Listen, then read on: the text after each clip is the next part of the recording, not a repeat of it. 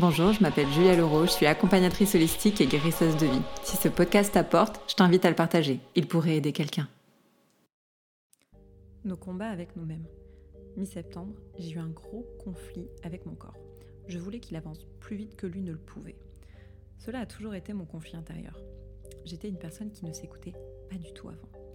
Je dois apprendre à plus l'écouter, même si, qu'on soit clair, je n'en ai pas envie. Il est toujours en bonne santé. Mon corps physique est toujours euh, au top. Je peux tout faire avec lui. Ses mots sont rares, presque inexistants.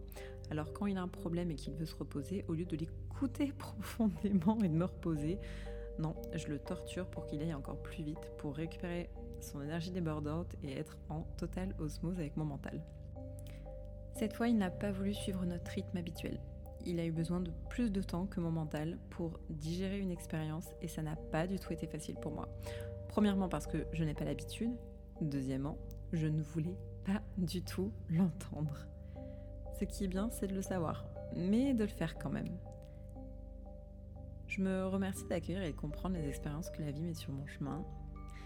Et ce n'est pas parce qu'on sait qu'il est plus facile de faire. On a tous nos failles, nous sommes tous des êtres humains et nous ne sommes pas parfaits. On doit juste continuer de s'aimer, continuer d'accepter les choses dans chaque moment présent de ce qui, se présente à nous. Ma Trinité est revenue à moi, ou je suis revenue à elle, ou plutôt on est de nouveau ensemble.